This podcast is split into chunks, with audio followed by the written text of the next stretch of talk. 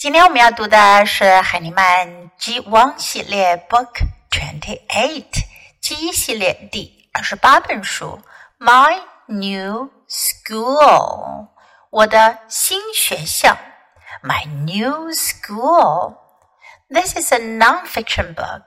First, let's listen to the book. My new school. I have a new cap. I have a new jacket. I have a new backpack. I have a new lunchbox. I have a new school. I have a new teacher. I have a new book. I have a new friend. 这个小男孩 去了一所新的学校上学。第一天上学，碰到的人与物都是新的。在这本书中用到的句型还是我们熟悉的 "I have"，我有 "I have"，I have a new，我有一个新的什么什么，加上了 new 这个形容词，我有一个新的 new 新的。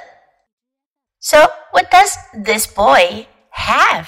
这个小男孩有什么呢？我们来看看：cap 帽子，a new cap 一顶新帽子；jacket 上衣外衣，a new jacket 一件新的上衣、新的外衣、新的夹克衫；backpack 背包背囊，backpack。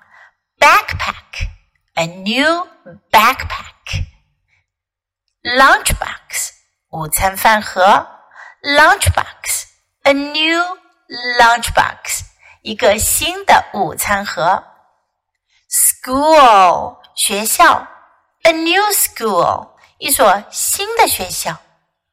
Teacher 老师，a new teacher 一位新的老师。a new teacher. Book 书，a new book 一本新书，a new book. Friend 朋友，a new friend 一位新朋友，a new friend. Okay, now let's read the book together, sentence by sentence. My new school. I have a new cap. I have a new jacket. I have a new backpack.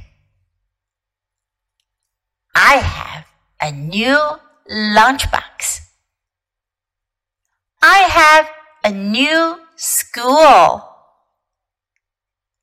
I have a new teacher. I have a new book. I have a new friend. 这本书我们就读到这里，别忘了要继续练习反复朗读，直到你熟练掌握哦。